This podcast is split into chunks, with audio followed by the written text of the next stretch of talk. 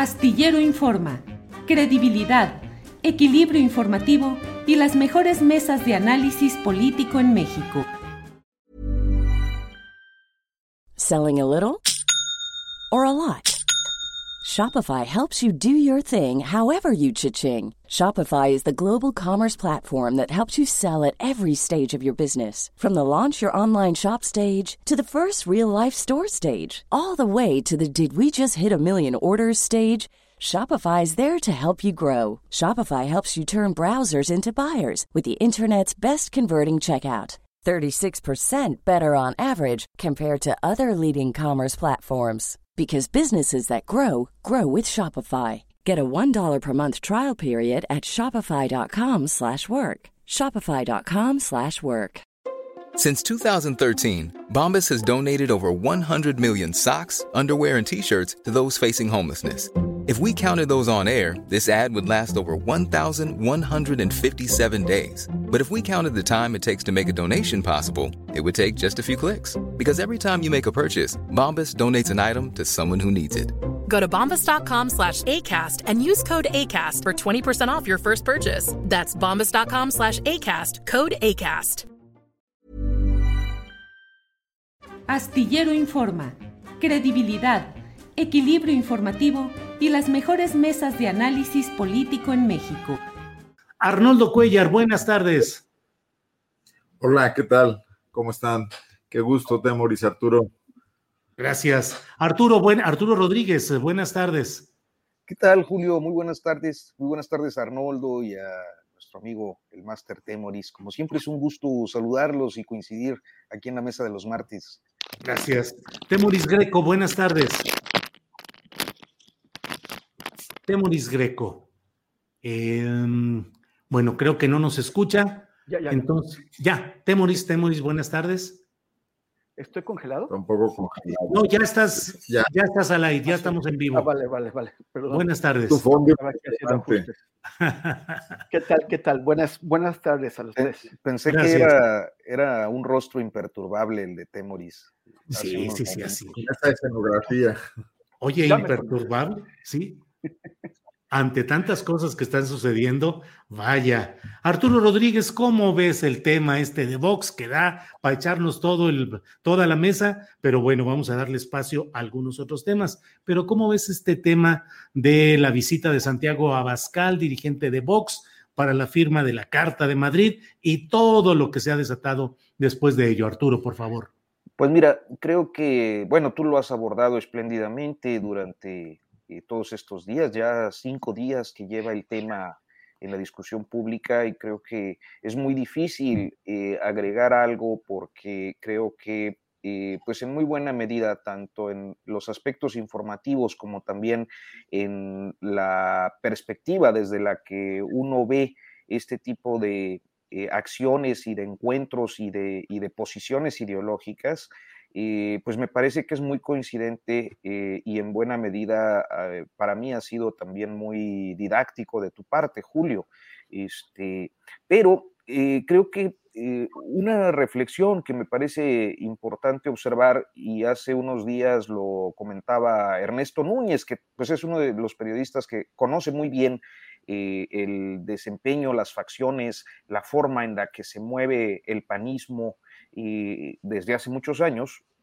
Eh, y es que, y además lo he podido corroborar también con algunos actores, es que hay un- una posición que ha tomado alguna, al- eh, digamos que ha promovido alguna de estas facciones, eh, naturalmente la identificada con, con el yunque de manera plena al interior del PAN, por radicalizarse a la derecha, que me parece que es una posición que responde también a los tiempos polarizados en los que vivimos, es decir, eh, colocarse en el centro para las oposiciones eh, quizás no resulta tan atractivo como canalizar hacia la derecha y la simpatía que muchas personas pueden tener con eh, eh, sus formas de pensar, de actuar y de,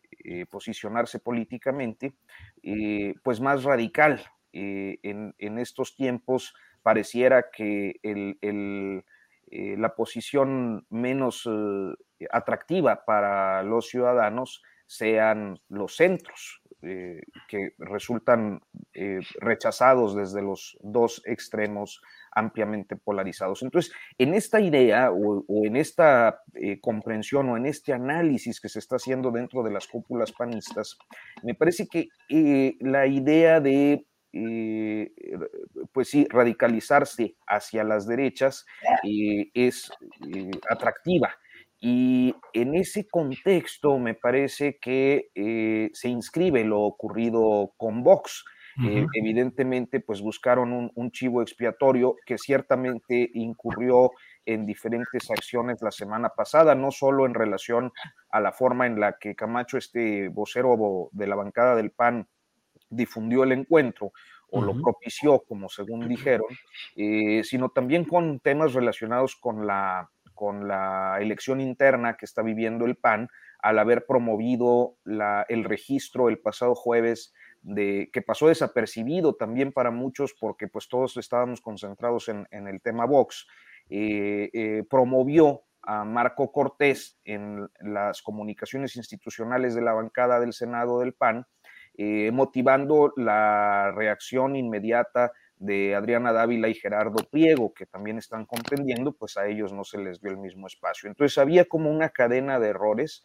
Eh, y bueno, a final de cuentas, me parece que también es eh, muy clara la posición de, de, los panistas en cuanto a su internacionalismo, no solo el internacionalismo democristiano, sino ya lo vemos eh, en esta alianza aparentemente eh, de una facción, no, no necesariamente de todo el PAN, con eh, Vox, que eh, pues está inspirado y tomado en muy buena medida por pues uno de estos productos de exportación mexicanos que extrañamente se han dado fenómenos, ya Bernardo en alguna ocasión creo que lo ha expuesto con muchísima claridad, vi que ahorita lo, lo entrevistabas, eh, cómo México exportó eh, a los Legionarios de Cristo y al Yunque como, como dos organizaciones eh, pues con una influencia política importante, con muchísimos recursos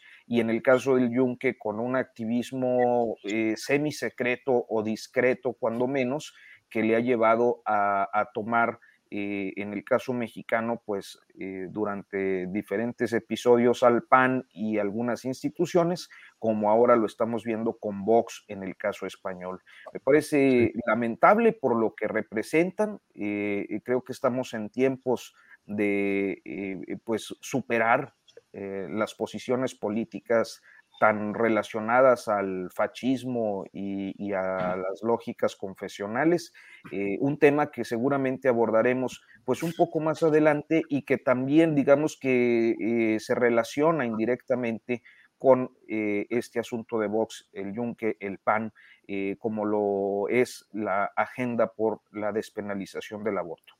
Gracias, Arturo. Temoris Greco, ¿cómo ves este tema? Luego ha habido expresiones eh, pues caricaturales como la de Lili Telles diciendo que no supo lo que firmó y echándose para atrás, y otra como la de el propio Julen Rementería del Puerto, el principal organizador de esta visita de Santiago Abascal, que dice que fue un error y que pide lo disculpen, pero yo no sé si de verdad todo esto implique un deslinde, Temoris, no sé qué opines, si realmente el PAN se está deslindando realmente de todos los aspectos negativos que se atribuyen a Vox y al liderazgo de Santiago Abascal, o solo es por el ruido y el escándalo que ahora están saliendo a una especie de control de daños. ¿Qué opinas, Temoris? Pues em, es, es eh, eh, insuficiente lo que están haciendo, ¿no? Pero, o sea, yo, yo sí creo que algunos de ellos se, se dieron cuenta de, la bomba, del, escándalo en el, que, en el, que se habían metido. O sea, esta, esta foto que tengo aquí atrás es realmente escandalosa, o sea, un, que se reunieron, que se tomaron la foto, pero no solamente que se tomaron la foto, que firmaron el documento Carta de Madrid de un tipo que, que, que es básicamente xenófobo, que acaban de, decir que eh, cuando, ahora que se, que se cumplieron 500 años de la caída de México Tenochtitlán, acaban de, decir que España había liberado, o sea, que en ese momento España liberó a millones de indígenas, no, eh, no, es no es afirmar esto que los aztecas fueran, fueran los mejores eh, eh, bueno, conquistadores, pero tampoco España vino a liberar absolutamente nada. O sea, es una visión totalmente sesgada y abusiva y manipuladora la que ellos tienen. Eh, es, eh, eh, ellos firmaron un, documento, una locura, una tontería, se llama la Carta de Madrid, que está, esa Carta de Madrid está hecha con un lenguaje de los años 60, en donde realmente no se entiende, o sea, están hablando de comunismo, pues ¿de qué comunismo se están hablando? Combatir al comunismo, no hay ningún gobierno comunista, no queda ninguno en el mundo, y aquellos que se pretendieron, o sea, el ni siquiera los chinos que tienen un partido comunista, pues en realidad es un capitalismo de Estado con un gran número de, privilegiados y, otro montón de trabajadores que están en la base. O sea, no hay comunismos, eh, eh, hablan, mencionan a México con una J, o sea, en, un, en, afanes colonialistas y para, hacer, y para certificar ese afán colonialista, manejan esta, inventaron este término que se llama iberosfera. La iberosfera pone a la península ibérica en el centro y a los demás países de habla castellana y posiblemente portuguesa, ni ellos, ellos mismos lo han definido bien, lo ponen como satélites, como, eh, como parte del sistema solar de, de, de, España. Entonces, estos senadores, que es el 60% de la fracción, o sea, ellos han intentado minimizar eh, eh, lo, que, lo que hicieron y, además han escogido, han, intentado una salida bastante eh, errática, ¿no? Que es echarle la culpa al chico de las copias. Sí, sí, sí. A, este tipo que, que, se llama Cristian Camacho, de, cual jamás también se ha escuchado nada, y que y dicen que al, al, al, señor senador Julen eh, Rementería, coordinador de la fracción de los, de los senadores del PAN, se lo chamaqueó su propio chamaco o sea, el de, el, el de, las redes sociales, ¿no? O sea, es, como absurdo. El, el, el chico, eh, eh, Camacho, lo ha tomado bien porque pues perdió la cuenta de los senadores del PAN, pero ahora tiene a dirigentes fascistas europeos y argentinos como, como Herman Terch felicitándolo, él, mismo ha retuiteado eh, las felicitaciones que lo, que lo ponen como un tipo lúcido y valiente y bravío, que, que, que y, él dice, sí, este, uno no pide perdón por hacer lo correcto. O sea, o sea él, él, él, está sacando su ganancia política del, del tema, mientras eh, Julian Rementería hace el ridículo con esto. Marco Cortés, calladito, tiene que salir San Santiago Krill, pero hacer un desmentido que finalmente tiene, tiene muy poco impacto porque no retiran al coordinador de los senadores. O sea, el, el, coordinador de los, de los senadores no hizo esto por casualidad. Representa una corriente de pensamiento adentro de su partido y, y, por lo tanto, eh, eh, o sea, es una corriente de pensamiento que va a seguir actuando desde la extrema derecha, o sea, el, el, el yunquismo, y que actúan en un momento de debilidad del PAN, de desintegración, de falta de liderazgos. Y los panistas yo creo que también tendrían que considerar que a quien están abrazando, a Vox, Vox vino a romper el partido de la unidad de la derecha española, el Partido Popular, el partido que, en, en, el que José María Aznar logró aglutinar a la totalidad de la derecha y de, y de esa forma hacer una competencia eficaz frente a la izquierda española. Y apareció Vox desde adentro, dividió al partido y ahora tiene que darle otro tipo de consideraciones porque, porque es su aliado necesario e indispensable. Hay, que, hay que pensar si eh, en la situación de crisis en la que, en la que está metido el PAN, pues eventualmente gente de la corriente de Julian Rementería no podría intentar una, una, pues una jugada así si se sienten que no están correctamente representados, si sus decisiones no, no, se, no son representadas en los eh, eh, proyectos del partido. Claro. Bien, Temoris, muchas gracias. Eh, Arnoldo Cuellar, Agustín Laje ha tenido pocos reflectores porque todo el ruido se ha centrado en la figura, que es la figura mayor de Santiago Abascal, la mayor en este escándalo, digamos. Pero Agustín Laje es un ideólogo argentino, ideólogo de la ultraderecha, ha escrito un libro que se llama algo así como El libro negro de la nueva izquierda, alguna cosa así por el estilo, y es un hombre muy influyente en esos ámbitos de la extrema derecha. Y él escribió, este hombre, o sea, el chico de las fotocopias, como dice Temoris Greco, será una pieza fundamental para la construcción de un partido político de nueva derecha en México. Pone nueva derecha con iniciales mayúsculas. Los cobardes del PAN lo cesaron por organizar un acto con Santiago Abascal y gracias a eso evidenció que la dirigencia del PAN está arrodillada a la agenda izquierdista. Arnoldo Cuellar, ahora resulta que el PAN es un partido infiltrado por la izquierda, eso dijo también Agustín Laje, y hay varias expresiones de la ultraderecha en tweets, en las cuentas como sublevados, en varios más, que están diciendo que el PAN está al servicio de la izquierda, de la agenda de la izquierda. ¿Cómo ves este, este punto, Arnoldo? Bueno, eh, creo que Laje tiene razón, eh, pero hace tiempo con, su fracaso como una derecha funcional, moderna y eh, con respuestas para los problemas del país, el PAN se convirtió en, precisamente, no por voluntad, pero sí en eso que dice Laje, se convirtió en parte del enorme fracaso del sistema de partidos en México que permitió el surgimiento de Morena y que permitió el triunfo de Andrés Manuel López Obrador. El, enorme esfuerzo que estaban realizando los partidos de oposición en México para deponer agendas y tratar de subirse a un esquema mínimo para confrontar eh, pues, el tsunami que les había arrastrado en 2018, se ve saboteado completamente por estos hechos, por, la foto con Vox, por, bueno, por, esta actitud de, de, estos ideólogos de ultraderecha. Yo creo que hay un reclamo, en efecto, para que el PAN se radicalice. Y en esta lógica, seguramente piensan que el éxito de Andrés Manuel López Obrador parte de su radicalización y que lo tendría igual un movimiento de derecha que pudiera hacer lo mismo. Yo creo que están muy equivocados, yo creo que no conocen la historia de este país. Yo creo que el PAN tuvo éxito en el 2000 y en el 2006, bueno, con todo y la ayuda que ya sabemos desde el poder y etcétera, y del Vester y compañía, porque moderó ciertas eh, partes de su historia política y porque se acercó a la posibilidad de, ser un partido sencillamente democratizador, ¿no? Cosa en la que fracasó porque incurrió en la corrupción y incurrió en el contratismo y, bueno, y pues se mostraron como alumnos adelantados de los neoliberales priistas, ¿no?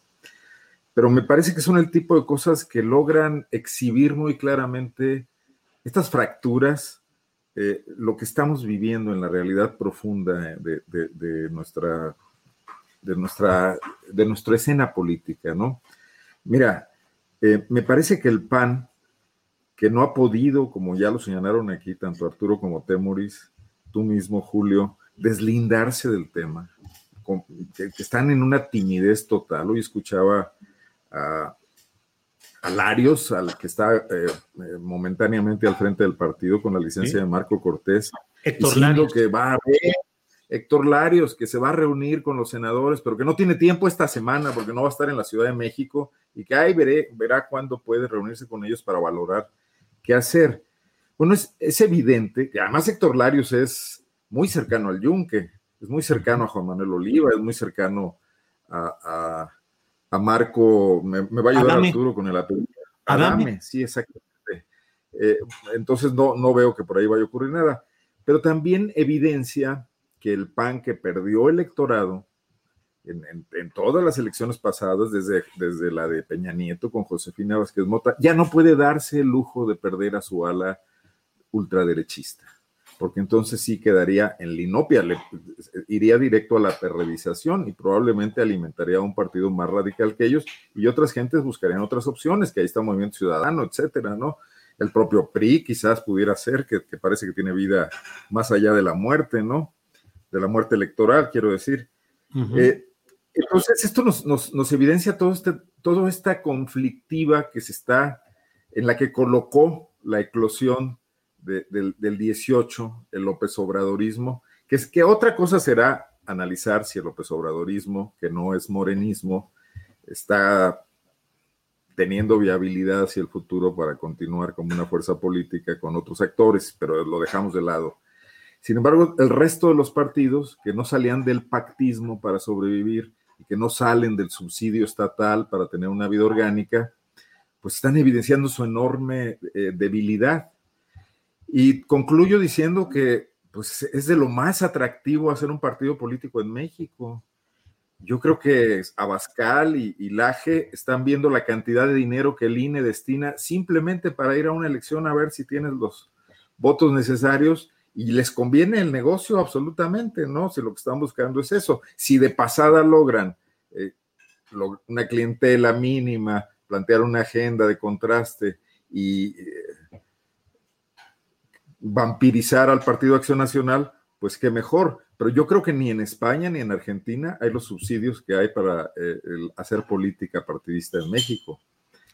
Revies que va a ser un buen negocio entonces aquí, colonizar la Nueva España de nuevo. Bien, Arnoldo Cuellar, muchas gracias. Arturo, eh, dentro de estos movimientos que pues uh, uno debe preguntarse si son inconexos o están conectados, eh, pues está también la movilización que se ha dado afuera de la Suprema Corte de Justicia de la Nación, eh, tratando de presionar a los ministros de la Corte en el tema de la de declarar constitucionales o no las reformas relacionadas con el aborto en dos estados del país, pero finalmente sale de nuevo la bandera de la lucha contra el aborto y ahí confluyen organizaciones de derecha, de ultraderecha, clericales. ¿Qué opinas sobre este movimiento en el cual pues la posición de la Suprema Corte ya está muy definida en el sentido de no aprobar la penalización del aborto, pero ¿cómo ves estas movilizaciones y esa bandera, Arturo?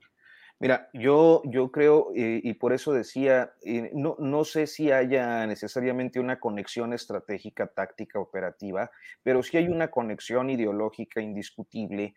Eh, en principio diría, el, el tema con, con, lo ocurrido con el PAN es que eh, a veces tendemos a ver a los partidos políticos y a las instituciones de manera monolítica.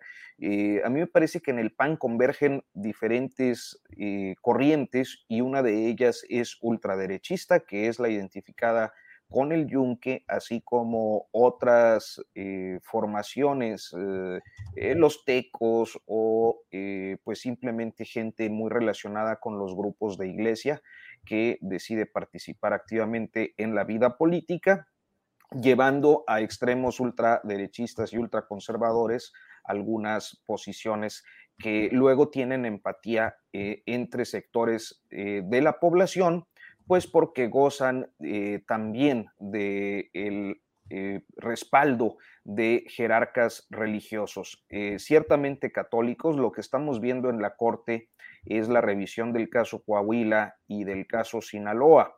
Eh, curiosamente, yo en el caso Coahuila eh, creo que eh, podría decir que es el obispo Alonso Garza quien pues ha sido un activo promotor de diferentes posiciones que van en contra de los derechos progresivos o de los derechos de nueva generación, derechos humanos de nueva generación, y eh, en el caso de Sinaloa de manera destacadísima y con acciones a veces auténticamente de terror, el caso del obispo Jonás Guerrero.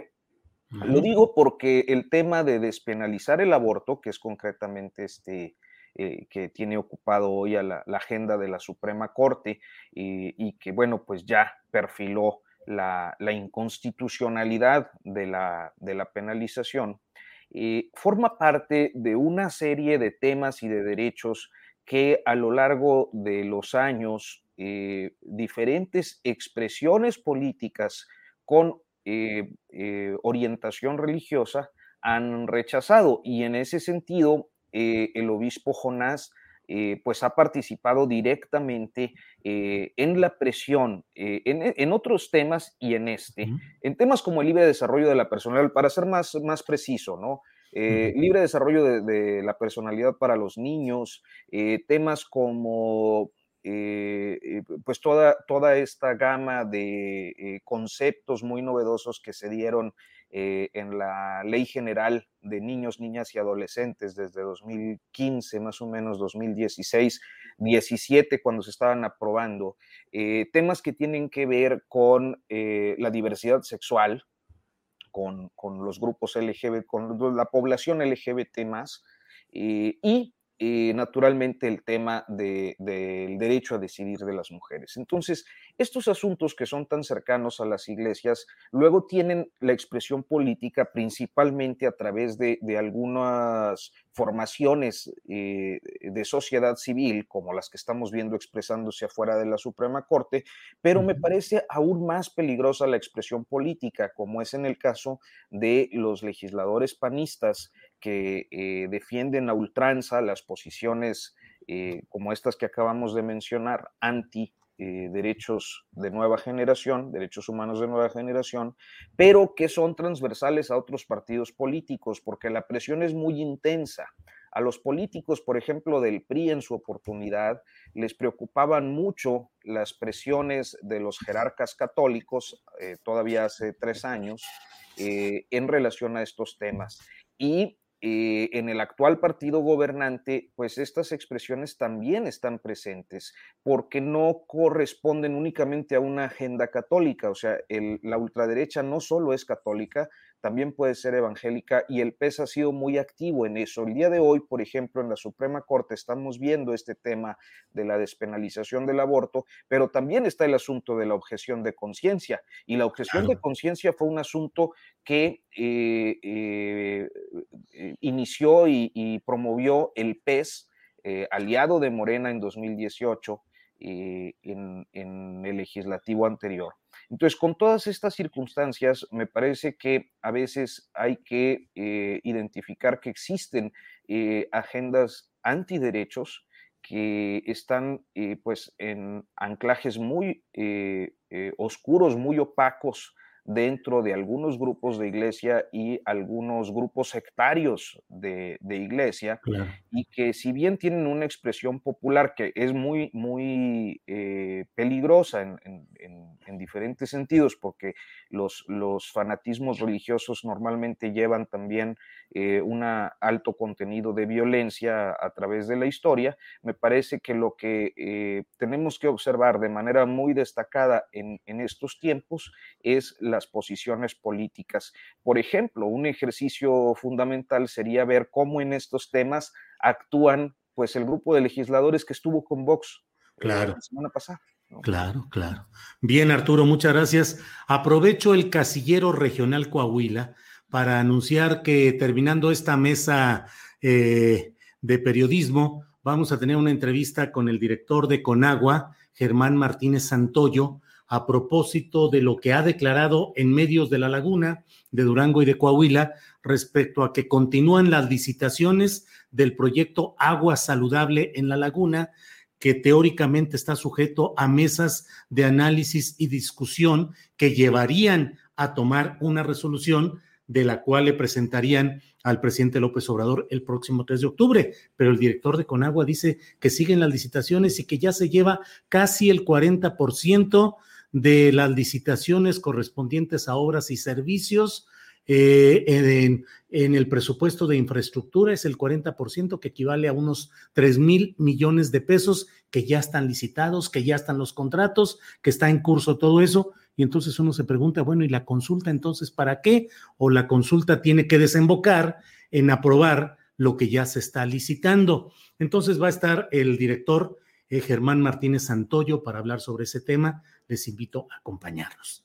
Eh, Temoris Greco, sobre este tema de la eh, despenalización que ya fue votada por la Suprema Corte de Justicia y que constituye un, pues un antecedente en términos jurídicos que va a hacer que esto pueda extenderse a lo largo y ancho del país, lo cual pues genera una gran hostilidad de parte de los grupos de derecha y de ultraderecha.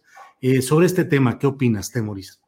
Bueno, indudablemente es un paso muy importante, un, paso que se tenía que haber dado hace mucho tiempo y, qué bueno que se ha dado ahora. en, el, en el 2007 se, se despenalizó eh, la, interrupción del embarazo en Ciudad de México.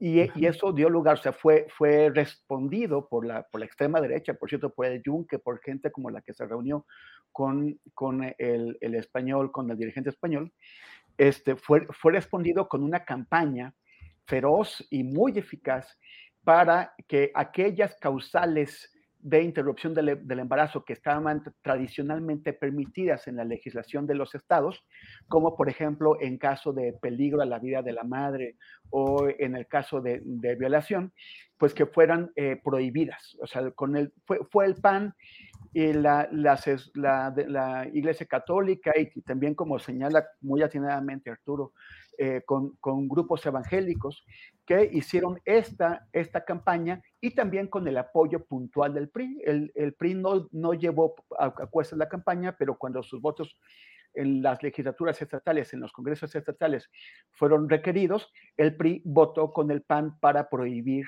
eh, completamente, eh, para, para, eliminar todas estas causales que tradicionalmente estaban en la, en la, en la ley. Entonces ha costado mucho desde entonces, eh, es un, un, un, esfuerzo en el, durante el cual muchas mujeres murieron o fueron encarceladas, que es una de las grandes injusticias.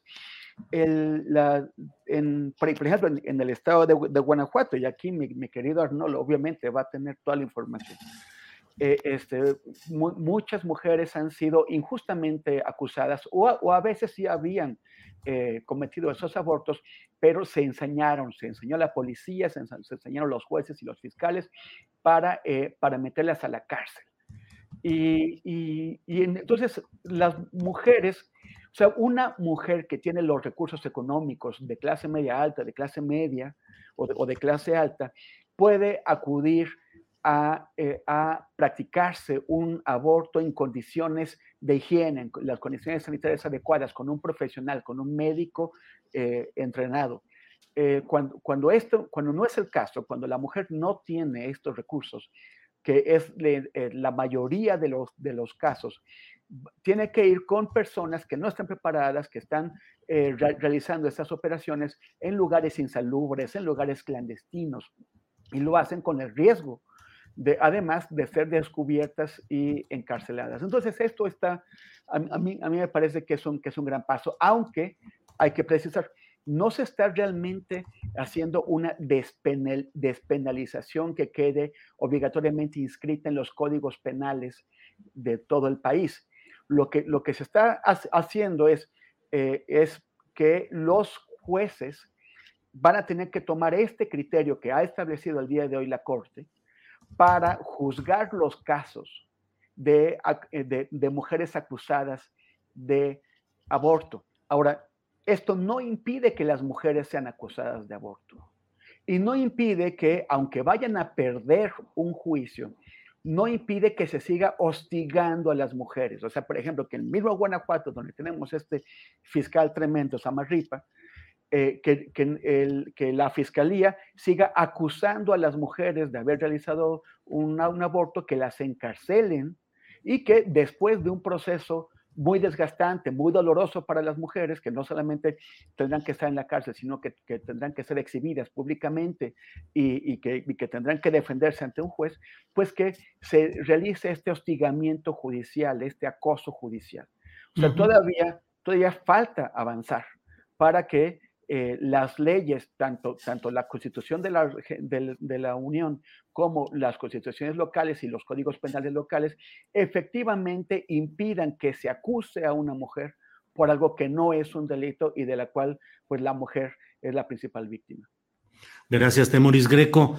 Eh, Arnoldo Cuellar, eh, para la derecha y la ultraderecha mexicanas debe ser un golpe muy fuerte la aprobación hoy en la Sala Superior de la Suprema Corte de Justicia de la Nación de esta despenalización del aborto, que ciertamente es una decisión histórica eh, que han tomado en plenitud estos ministros y pues son muchos golpes recientes para la ultraderecha o cómo ves las cosas, Arnoldo?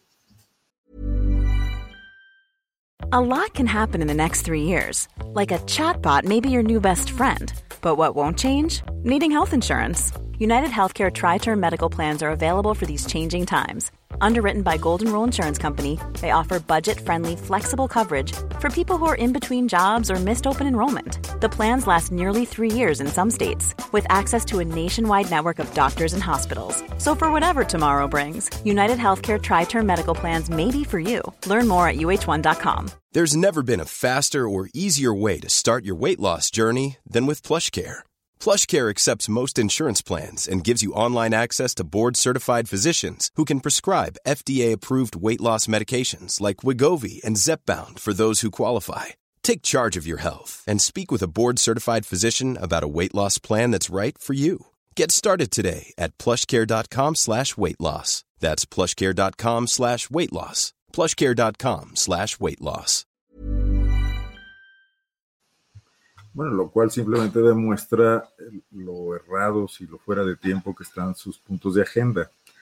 Eh, pero tiene razón Temoris. Mira, en Guanajuato, la jurisprudencia sobre eh, la, la derecho constitucional de las parejas del mismo sexo a unirse en matrimonio los, no está legislada. O sea, si existe la jurisprudencia y hay que ir a un amparo y hay que ir a un juicio que más o menos cuesta como 40 o 50 mil pesos.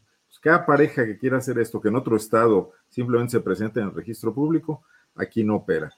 Eh, porque no lo van a aprobar de ninguna manera los congresos de, mayoría panista de Guanajuato y asociados al PRI y al Verde y al Encuentro Social, etcétera. Eh, entonces, este es un hecho simbólico, ideológico muy importante, desde luego celebrable, y creo que no hubiera podido ocurrir sin la composición actual de la Corte y también con todo y todo sin este aire fresco de debate público que se ha abierto en el país, independientemente de la polarización y de todo lo demás, para hablar de estos, de estos temas y para, por ejemplo, no hubiera podido ocurrir con una Corte rendida al presidente de la República Prista, como solía ocurrir, ¿no? Con ministros como Medina Mora, por ejemplo, ¿no? Entonces, de alguna manera, eh, ahí hay que reconocer que se están generando avances que no dependen exclusivamente de López Obrador, yo creo que dependen de la sociedad mexicana y de la forma en que ha venido eh, votando elección tras elección, abriéndose al debate, obligando a los medios de comunicación a, a regenerarse y a reconstituirse, y que tendrá que ir pasando en los estados. Fíjate que hoy, en Guanajuato, que las coincidencias estas bonitas de la historia, ¿no? Hoy se cumplen exactamente 11 años, 2010, en esta fecha 7 eh, de septiembre, que fueron liberadas una decena de mujeres presas por abortar en un penal de Guanajuato en el gobierno de Juan Manuel Oliva, obligadas por un litigio largo y tedioso y combativo que dio una organización de la que seguramente ustedes han oído hablar, que es Centro Las Libres, un grupo de activistas de derechos de las mujeres en Guanajuato, con el concurso fundamental del, eh, del, no me acuerdo el nombre, es una, el laboratorio de interés público, algo por el estilo del CIDE, un grupo de abogados del CIDE que contribuyeron a, a, eso, a ese tema. Y fue exactamente el día de hoy, estaba, estábamos recordándolo en un momento. ¿De litigio estratégico no es el que se llama así? Sí, sí, sí. Eh, laboratorio o Centro de Litigio Estratégico, algo así, sí. Del CIDE. Del CIDE, sí. Sí, adelante. Eh, bueno, eh, no se dan estos avances sin esos contra, contra marchas y, resistencias.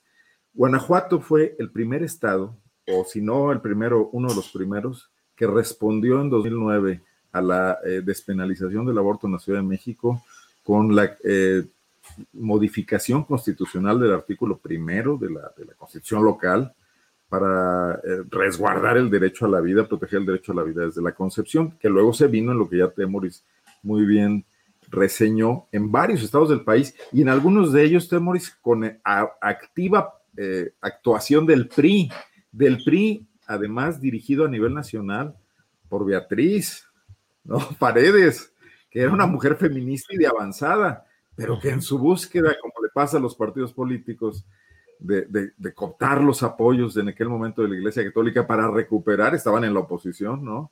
Para recuperar espacios políticos, pactó con los, con, el clero, con el alto clero mexicano.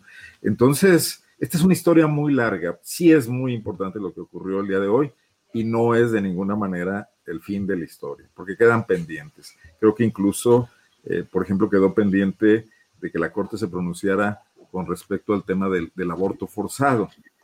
Eh, no, ya no sé cómo quedó la objeción de conciencia, pero entiendo que se habló bastante de ella en el debate ayer, eh, calificándolo que no es un derecho que esté por encima del derecho de las mujeres a decidir.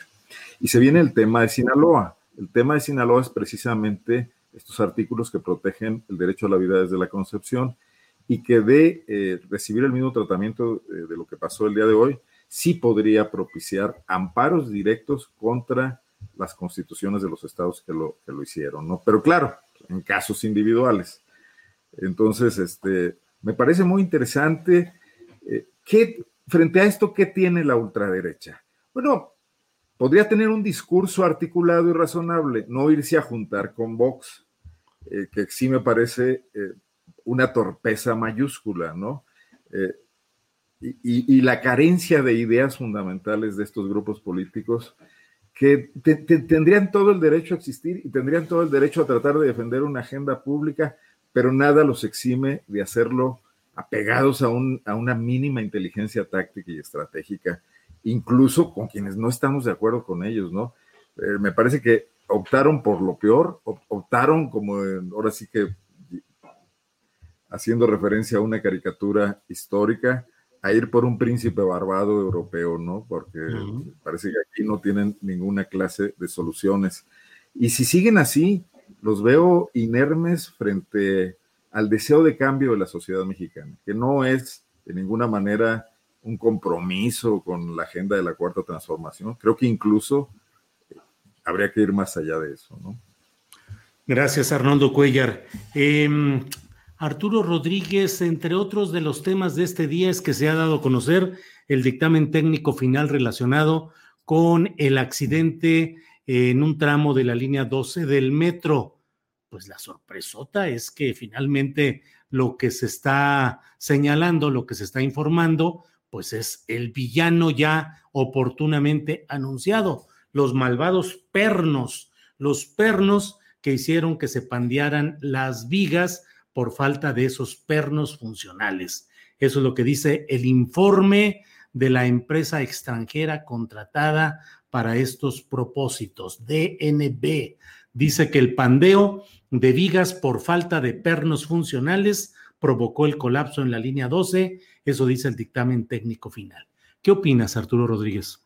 Bueno, mira, primero eh, debo decir que me, me, quedé con hambre este, me hubiera gustado que el, maestro Arnoldo guanajuatizara aún más su comentario en, esta tanda anterior, porque eh, creo que recoger la experiencia de las libres, eh, que yo conozco poco, pero eh, lo poco que conozco me parece extraordinario y también la forma en la que se bifurca la clase política con los grupos de iglesia, eh, pues no tiene mejor ejemplo que el estado de Guanajuato, ahí donde está el maestro Arnoldo, así que espero que en otra oportunidad haya más, más eh, tiempo para exprimirlo. Bien.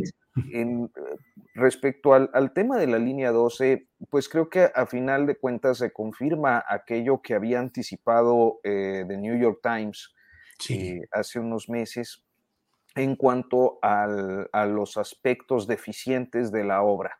Ahora, este es un, dictamen que naturalmente eh, pues causa muchísima polémica porque tiene una alta carga de contenido político, eh, dado que al tratarse de la construcción y eh, tener pues una cadena de mando que nos coloca frente a, eh, creo yo, eh, la línea 12 nos colocó frente al anticipo, o sea, la línea 12 precipitó eh, la sucesión presidencial.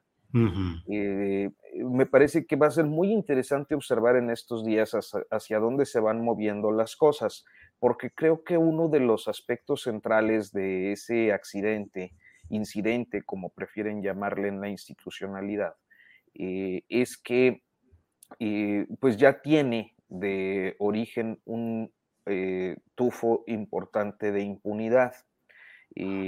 porque, pues como siempre, se buscará algunos técnicos de bajo nivel, algunos funcionarios sin mucha relevancia política y eh, prácticamente la empresa. Los camachos de, los camachos de la línea 12. Exacto. Pues sí. Este, los chicos de las copias acá con los panistas y Vox. El que lleva el Twitter, ¿no? pues siempre, siempre, hay un chico de las copias. Sí, sí, sí. Entonces, creo que eh, mi, más allá de, de, es decir, los aspectos técnicos tienen que, estos, como los del dictamen y los pernos, tienen que llevar a, a las investigaciones que de fondo eh, establezcan las responsabilidades eh, administrativas y políticas de eh, quienes pusieron las condiciones para que esto ocurriera. Y me parece que ese no es el rumbo que está tomando la justicia en relación al tema de la línea 12, pues precisamente por la gran cantidad de intereses políticos implicados de cara hacia 2024. Ese, ese es mi comentario. Bueno, Temoris Greco, ¿cómo ves este tema de los pernos y su impacto en la sucesión presidencial, la pernocracia que nos espera? Temoris. Pues mira, yo, a ver, se colocaron los pernos en una administración. Después hubo un terremoto y los pernos no fueron corregidos. Ahora, como en, en otra administración.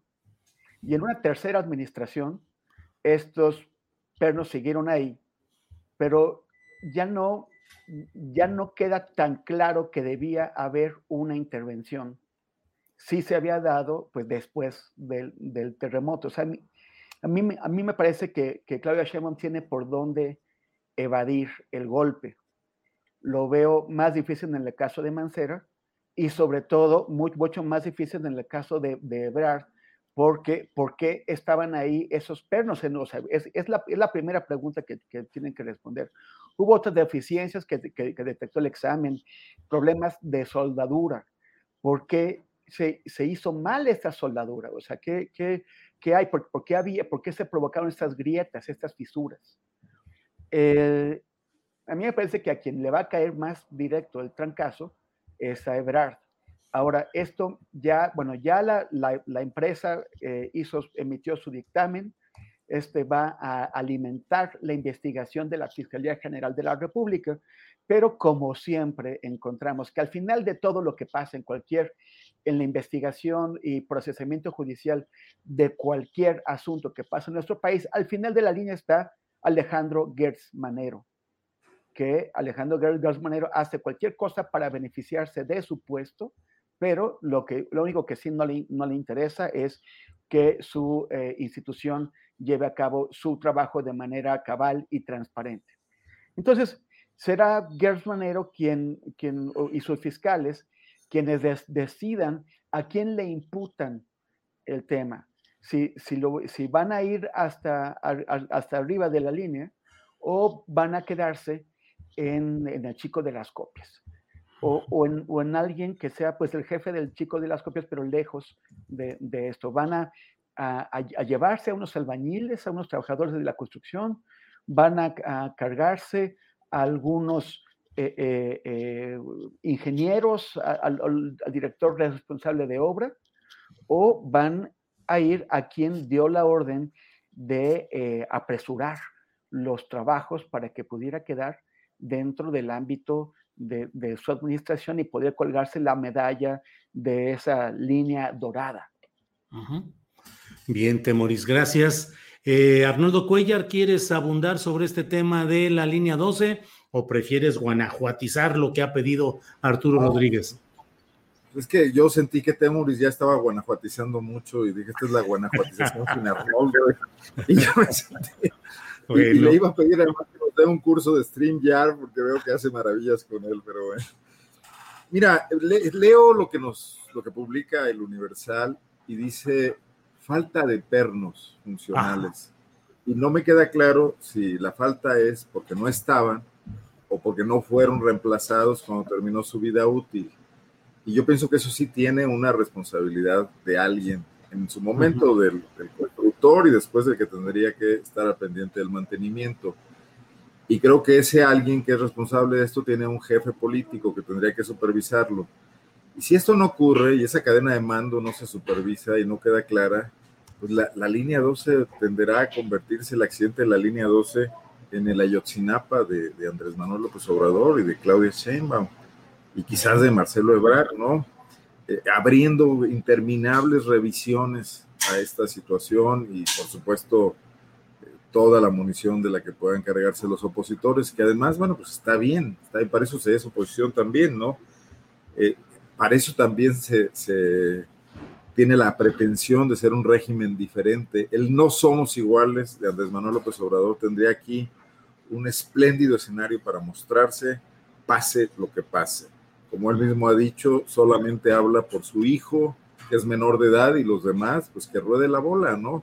Si no ocurre así, pues estamos en lo mismo, en lo mismo que ha vivido este país desde su vida independiente. Desde, que Hidalgo y Allende se echaban la culpa uno al otro de sus desastres militares, ¿no? Entonces sí me parece que esto resulta importante que después del dictamen técnico ocurra la asignación de responsabilidades políticas y penales en su momento, de responsabilidad pública.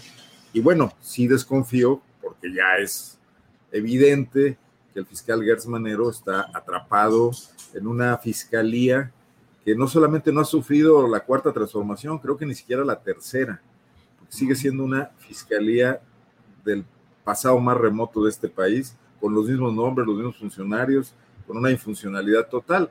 Y bueno, pues eso va a tener una consecuencia política importante. Muchos, muchas derrotas opositoras eh, por su incapacidad para construirse como una opción, logran de alguna manera defenderse o paliarse por estos errores también del gobierno, ¿no? por estas indefiniciones o falta de voluntad para aclarar las cosas y para ser realmente diferentes. Bueno, pues Arnoldo Cuellar, muchas gracias. Son las 2 de la tarde con 51 minutos, ya estamos en la parte final de esta mesa de periodistas que empezamos eh, puntualito las 2, 2, 1, no me acuerdo, eh, nos queda este espacio y a las 3 de la tarde tenemos, invito a la audiencia que nos acompañe, la entrevista con eh, Germán Martínez Santoyo, el director de Conagua. Vamos a hablar sobre el proyecto Agua Saludable en la Laguna y bueno, las eh, preguntas y las dudas que hay sobre este tema. Entonces, él estará listo en, a las 3 de la tarde para que la audiencia esté lista para este tema. Arturo, luego hacemos esto de Vamos a aprovechar los ocho minutitos que nos quedan para lo que decimos el postecito, el tema que quieras eh, tocar, invitar a que nos, a que sigamos viendo notas sin pauta, los reportajes, las entrevistas, lo que quieras, Arturo, por favor. hombre, muchísimas gracias, Julio. Siempre es un gusto. Pues mira, este, yo creo que eh, vale la pena destinar mi comentario. O sé que hemos hablado de temas muy profundos de este eh, de esta exhibición pública del ultraconservadurismo que intenta volver por sus fueros en este país, eh, que bueno, me parece eh, importante observar, creo que la coincidencia está en las implicaciones, las consecuencias políticas de una obra mal ejecutada que tuvo como, como resultado el, el asunto de pues la muerte de personas y más. y y para cerrar, ahora sí que a manera de postrecito, eh, a mí me gustaría nada más mencionar muy brevemente que, eh, bueno, este fin de semana hay algunos aniversarios, algunos muy trágicos, como son los que tienen que ver con, eh, pues, los episodios de terrorismo en los Estados Unidos y, y otros países correspondientes al 11 de septiembre, justo con otras efemérides eh, que son pues, eh, relevantes para, para eh, mantener viva la memoria, pero hay una que me parece que pues, marcó un hito en este país, el Woodstock mexicano, que fue el Festival de Avándaro, este, y que este fin de semana, pues, eh, se celebrará, digamos, se conmemorará eh, un aniversario que eh, personalmente me llama mucho la atención pues por un registro fotográfico, sí por lo que implicó eh, cultural y socialmente, pero también por el registro fotográfico, pues de eh, a quien pudiéramos considerar si hubiera premio Nobel de fotografía, pues nuestra premio Nobel de fotografía, que es la maestra Graciela Iturbide, eh, una obra extraordinaria. Este, y bueno, pues básicamente eso, recordar ese, ese episodio que creo que pues fue importante para, para eh, pues toda una generación y para el futuro de, de, la música en este país. Arturo Rodríguez, muchas gracias. Temoris Greco, el postrecito, lo que desees agregar en esta parte final de la mesa, por favor. Pues, pues nada más, eh, ver qué, qué, qué, bonito, Arturo, que conserves la memoria tan fresca del Festival La Banda, lo debe haber sido muy emocionante estar ahí. Pero bueno, otros, otros, este, nada más lo conocimos por referencias y por el trabajo de, de es, bueno, no, es sobre el tema que habías propuesto, Julio, y que, y que anunciamos, sobre em, la estatua de Colón, que, bueno, que se inscribe en otros cambios, ¿no? Por ejemplo, con el, el cambio de nombre de, la, de, de Puente de Alvarado, eh, que a mí me parece muy oportuno. Fue, eh, eh, Alvarado fue un, uno, de los, los soldados españoles, de los capitanes españoles, que asesinó, o sea, que, más, que más matanzas cometió, que más agresiones innecesarias hizo, o sea, innecesarias en el contexto de la guerra en la que, estaban, y, que, bueno, o sea, yo, a mí me parece que es absurdo, pero, o sea, eh, recordar a esa figura. Pero eh, dicen que se está intentando borrar la historia. O sea, a mí me parece que es claro que no. Los, los hechos están ahí. Lo que se disputa es la interpretación de los hechos porque tú tienes, por ejemplo, el, la, la, expulsión, la, la, el escape sangriento de los, de los castellanos de, de México, Tenochtitlán, se dio, eh, o sea, fue, fue un desastre para ellos, perdieron a mucha gente ahí y lo, lo llaman la noche triste. Ese es el punto de vista de unos. Otros opinan, o sea, aquellos que estaban defendiendo su ciudad, opinan que fue una gran victoria ¿Por, qué, ¿Por, qué, estamos adoptando el punto de vista de quienes están invadiendo no el de quienes estaban defendiendo. Habrá gente que diga que sí, que, que, el que fue una aportación muy importante para México o para la, la construcción de la nación. Entonces, que sí es importante tener el punto de vista de los, de, los españoles. Nosotros estamos adoptando otro punto de vista, que es el de los que estaban defendiendo. Es una elección y, en y, en este momento tenemos eh, eh, la, la, oportunidad de cambiarlo y lo vamos a hacer. Lo, lo mismo con el caso de Colón. Eh, Colón no, no, vino a traer cultura ni religión, vino buscando oportunidades comerciales y esas oportunidades las, las vino a conquistar como pudiera y, eso incluyó con eh, el asesinato de mucha gente.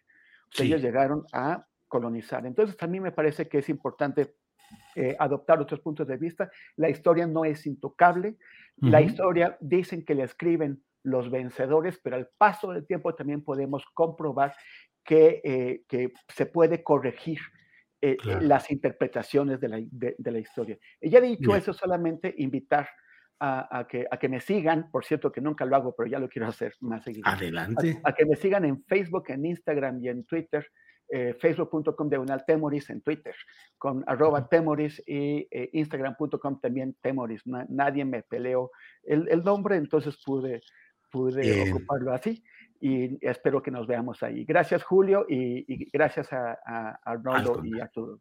Al contrario, muchas gracias. Arnoldo, ya en el postrecito final sobre la mesa, ¿qué es lo que pones, Arnoldo? Voy a tratar de compartir pantalla, espero que se pueda ver. No sé si tengo las habilidades que tiene. Este, aquí está. Ahí está, ya, mira. Hoy, hoy en Guanajuato se dio esta movilización en varias oficinas de la Fiscalía General del Estado. Los fiscales, agentes del Ministerio Público, secretarias, peritos, salieron así espontáneamente a tomarse fotos y ponerlas por ahí en sus redes, mostrando unión, compromiso y lealtad, no con la sociedad de Guanajuato, no con las víctimas, sino con el fiscal general, Carlos Amarripa Aguirre. Todo lo que provoca unas cuantas mañaneras, unas frases en la mañanera, aquí tenemos esta, que es de alguna manera ilustrar otra estatua. Esta es historia en progreso el fiscal de Guanajuato, que ya estaba ahí hace 11 años cuando las libres lograron liberar a esas mujeres contra él y contra el gobernador Oliva, y que sigue aquí, hoy está en campaña abierta. Y además el gobernador no está en Guanajuato, desde hace dos semanas, semana y media está en Europa. Claro. Haciendo videos todos los días para promover inversiones, que no sé, no sé cómo caerá esto en tiempos de pandemia. Y anunciando algunos cuantos millones de pesos que están llegando a Guanajuato, pocos por cierto comparados con los que llegaban en, años pasados. Y aquí tenemos todo un movimiento político del fiscal usando recursos públicos, tiempo de trabajo para salir a enaltecerse, a autoenaltecerse. Espero que lo registren, compañeros. Esta es su guanajuatización de la buena. La nómina sigue, la nómina vive, la fiscalía dice que sigue, pero bueno, pues ahí está la solidaridad de nómina. Muy bien, Arnoldo Cuellar. Pues muchas gracias a los tres. Temoris Greco, gracias, buenas tardes.